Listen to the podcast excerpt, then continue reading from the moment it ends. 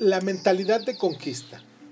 La ciencia moderna floreció en los imperios europeos y gracias a ellos la disciplina tiene evidentemente una enorme deuda con las antiguas tradiciones científicas como las de la Grecia clásica, China, la India y el Islam. Pero su carácter único no empezó a tomar forma hasta el inicio del periodo moderno de la mano de la expansión imperial de España, Portugal, Gran Bretaña, Francia, Rusia y los Países Bajos. Durante el periodo moderno temprano, chinos, indios, musulmanes, americanos nativos y polinesios continuaron haciendo contribuciones importantes a la revolución científica. Las instituciones de los economistas árabes las estudiaron Adam Smith y Karl Marx. Tratamientos que iniciaron doctores americanos nativos encontraron su camino hasta los textos médicos ingleses y los datos extraídos de informadores polinesios revolucionaron la antropología occidental. Pero hasta mediados del siglo XX, las personas que compulsaron esta miriada de descubrimientos científicos y el proceso crearon disciplinas científicas fueron las élites gobernantes e intelectuales de los imperios europeos globales. El extremo oriente y el mundo islámico produjeron mentes tan inteligentes curiosas como las de Europa. Sin embargo, entre 1500 y 1950 no produjeron nada que se le acercase remotamente a la física newtoniana o a la biología darwiniana. Esto no significa que los europeos tengan un gen único para la ciencia o que vayan a dominar para siempre el estudio de la física y la biología.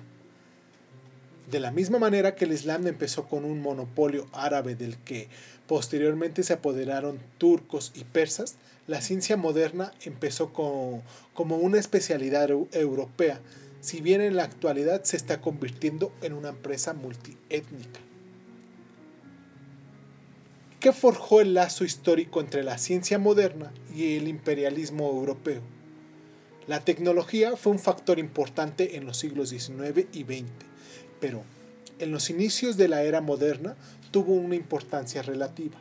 El factor clave fue que el botánico que buscaba plantas y el oficial naval que buscaba colonias compartían una manera de pensar similar. Tanto el científico como el conquistador empezaron admitiendo ignorancia al decir, no sé qué es lo que hay allá afuera. Ambos se sintieron impulsados a ir allá y hacer nuevos descubrimientos, y ambos confiaban en el nuevo conocimiento que así adquirirían y que les convertiría en, el en los dueños del mundo. El imperialismo europeo fue completamente distinto a todos los demás. Proyectos imperiales de historia, los anteriores buscadores de imperios solían suponer que ya comprendían el mundo. La conquista simplemente utilizaba y extendía su visión del mundo.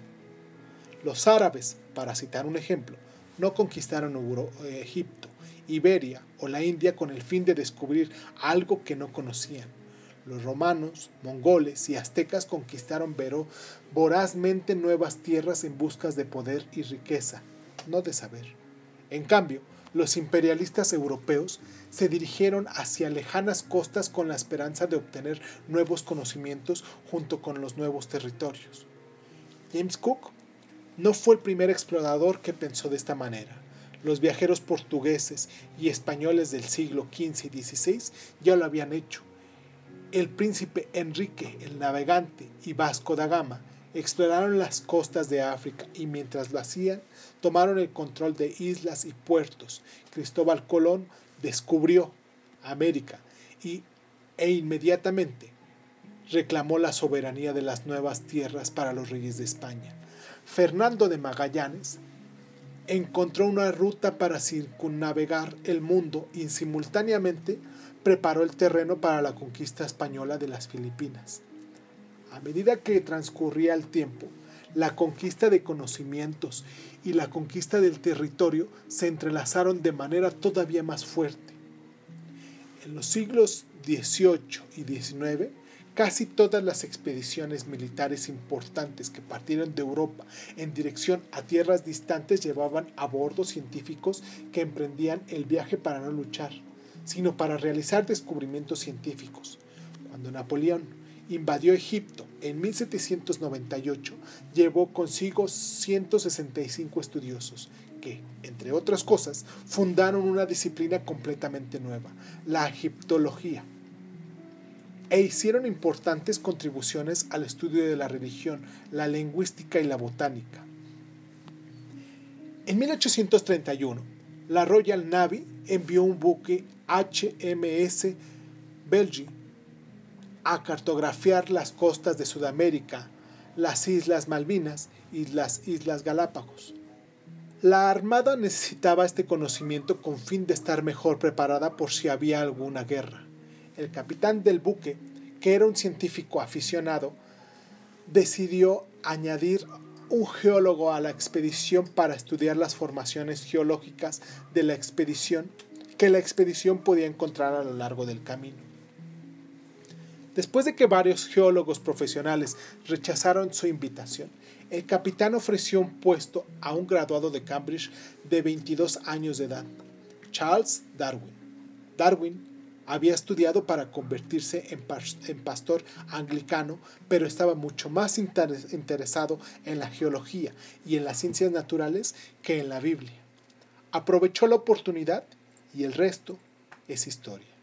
Durante el viaje, el capitán pasó su tiempo dibujando mapas militares, mientras que Darwin reunía los datos empíricos y formulaba las intuiciones que finalmente se convertirían en la teoría de la evolución.